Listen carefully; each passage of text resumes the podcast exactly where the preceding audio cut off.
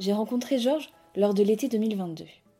Quand je suis arrivée, sa table était remplie d'archives qu'il a soigneusement conservées depuis parfois plus de 90 ans.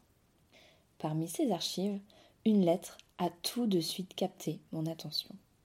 Elle est jaune, elle est abîmée, il l'a reçue il y a 76 ans de son ami Marcel. J'ai senti qu'elle était précieuse. Il m'en a proposé une copie et je l'ai prise. Son contenu m'a ému à plus d'un titre. Je vous en parlerai plus tard, après un petit tour en 1946. Lettre envoyée d'Indochine par Marcel à Georges à Strasbourg le 3 février 1946. En brousse, le 3 février 1946. Mon cher vieux Georges, je viens de recevoir ta lettre et, tu sais, ça m'a réellement surpris et fait un grand plaisir. D'abord, je me porte à merveille. La mauvaise herbe ne crève pas, je te l'avais souvent répété. Je pense que toi, tu te portes bien aussi, ainsi que toute ta famille. Tu me dis que tu viens d'être démobilisé. Tu t'es donc mis troufion aussi. C'est bien, puisque tu as fait ton devoir. Écoute, vieux, c'est pas pour t'engueuler, loin de là, mais je n'ai jamais compris ton absence au train, le fameux 8 janvier 1943. Pendant un certain temps, je t'en voulais pour ça, mais je ne voulais quand même pas croire que tu t'es dégonflé. Mais tu me raconteras quand même le motif de ton absence. Tu veux savoir ce que je suis devenu depuis? Eh bien, l'histoire n'est pas bien compliquée. Nous avons réussi à passer les Pyrénées avec assez de mal, je te le jure, et s'il n'y avait pas Jean, je crois bien que j'aurais fini mes jours dans la neige. Enfin, ce fut l'Espagne, avec cinq mois de prison, et puis l'Afrique du Nord, où je me suis immédiatement engagé dans une unité gaulliste. J'ai atterri dans la division blindée de Leclerc. J'ai eu l'occasion de séjourner un bon moment en Angleterre, et puis ce fut le débarquement. J'ai fait le baroud dans une section spéciale pour attaque de blockhouse et chars. Je fus blessé deux fois. La première au débarquement et une autre fois sur la Moselle. Cinq mois d'hôpital et puis campagne d'Allemagne avec tout ce que ça pouvait offrir comme plaisir et douceur. Pour le moment, je me trouve en Indochine.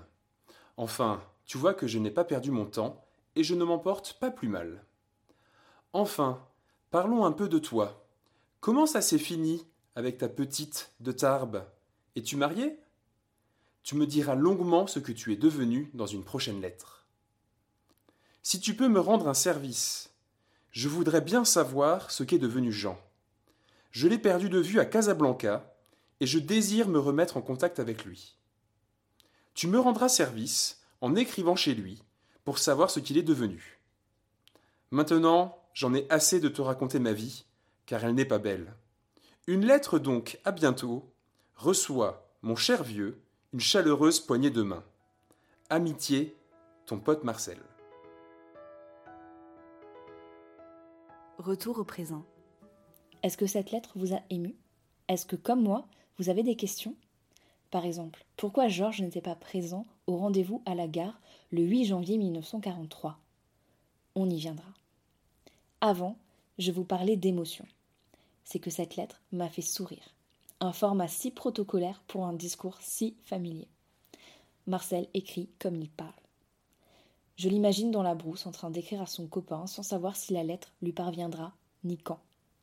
Il l'appelle cher vieux Georges. Or, si le Georges que j'ai en face de moi a 97 ans, celui qui a reçu cette lettre n'en avait que 21. J'étais également ému de son parcours, sa persévérance, il cite beaucoup de pays qui ont servi de base pour les forces françaises libres. Rappelons que la capitale de la France libre a été tour à tour Brazzaville et Alger. Il a pris beaucoup de risques et a finalement participé à la libération de la France dans la deuxième division blindée du général Leclerc. Là aussi, émotion pour moi, car c'est la division qui a libéré l'Alsace, ma région, et mon arrière-grand-père, Armand, en faisait partie. Georges aussi a participé à libérer la France. S'il n'est pas venu au rendez-vous à la gare, on y vient, c'est qu'il avait une bonne raison. Je lui laisse le soin de vous expliquer. C'est qu'est-ce qui, c'est de quoi qui parle?